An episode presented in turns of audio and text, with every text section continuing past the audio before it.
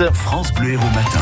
Joyeux anniversaire au lac du Salagou qui fête un demi-siècle. Oui, c'est 50 ans aujourd'hui. Alors, il était initialement destiné à irriguer euh, les cultures. Il est devenu un site euh, magnifique. On y fait d'ailleurs le tout premier festival du Salagou euh, en chanson à partir d'aujourd'hui. On aura l'occasion d'y revenir dans les agendas sortis sur France Bleu Héros. Mais tout de suite, on va être un petit peu plus écologue avec Philippe Martin, photographe également, illustrateur, naturaliste et plongeur au micro d'un autre Philippe Monté. Il va tout nous dire, notamment sur les éléments euh, engloutis lors de la mise en eau du Salagou. Est-ce qu'il y a des choses qui ont été englouties? Parce qu'il s'est dit tellement de choses là-dessus depuis 50 ans. Alors, euh, les vraies nouvelles, hein, pas les fake news comme aujourd'hui, c'est que ont été euh, coupés les, les, grands arbres, les frênes, tout ça, donc ils polluent hein, tous les lacs du monde en créant beaucoup de méthane, hein, et réchauffement climatique oblige.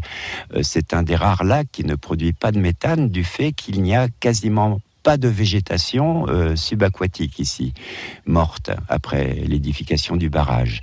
Il y a la Nationale 9 qui n'existe plus aujourd'hui, remplacée par l'autoroute A75. Il y a une ancienne voie romaine qui partait de Saint-Ibéry jusqu'à Millau. Actuellement, c'était un itinéraire bis hein, de, voilà de la vraie voie romaine, enfin la, plus grande, hein, qui passait euh, le long de la Lergue. nous sommes tout à côté. Donc toutes les cultures de vignes notamment puisque 50 ans plus tard, vous savez peut-être que le bois ne pourrit pas dans l'eau, on retrouve des vieilles embarcations préhistoriques hein, dans l'eau, et les vignes sont là, comme en hiver, c'est-à-dire que les, souks sont, sont toujours présents, bien alignés, euh, même avec des, on trouve des barriques, des bornes kilométriques, euh, un grand pont avec ses arcades euh, qui servaient à la Nationale 9, quelques masses isolées, et maintenant, nous allons voir les fake news. Ah, mais le village euh, englouti et, son église avec le clocher qui sonne quand il y a du vent. Ben non, puisque comme le niveau de l'eau n'a pas été remonté de 11 mètres, le village de Selle n'a pas été englouti, donc l'église est toujours là. On a retrouvé la cloche beaucoup plus tard et on l'a remis dans le clocher.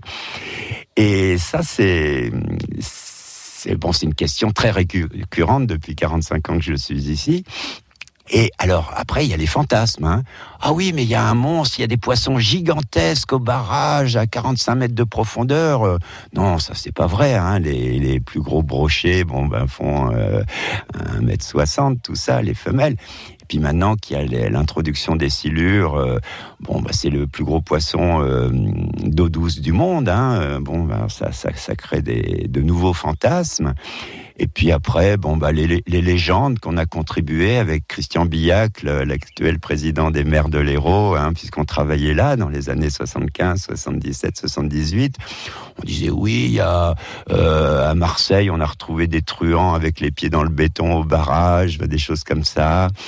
Voilà, donc euh, les contes et légendes du Salagou peuvent alimenter des pages entières dans, dans un livre d'histoire. Voilà, contes et légendes du lac du Salagou à l'occasion du 50e anniversaire avec Philippe Martin que nous retrouverons très très rapidement ici au lac du Salagou quelque part, soit au bord de l'eau comme aujourd'hui, soit en prenant un peu de hauteur, parce qu'il nous reste encore beaucoup de choses à visiter ensemble. Exactement, l'intégralité des 50 ans du Salagou, vous retrouvez ça sur francebleu.fr avec Philippe Martin, photographe, illustrateur, écologue et passionné, vous l'avez compris, du lac du Salagou. France Bleu Héros.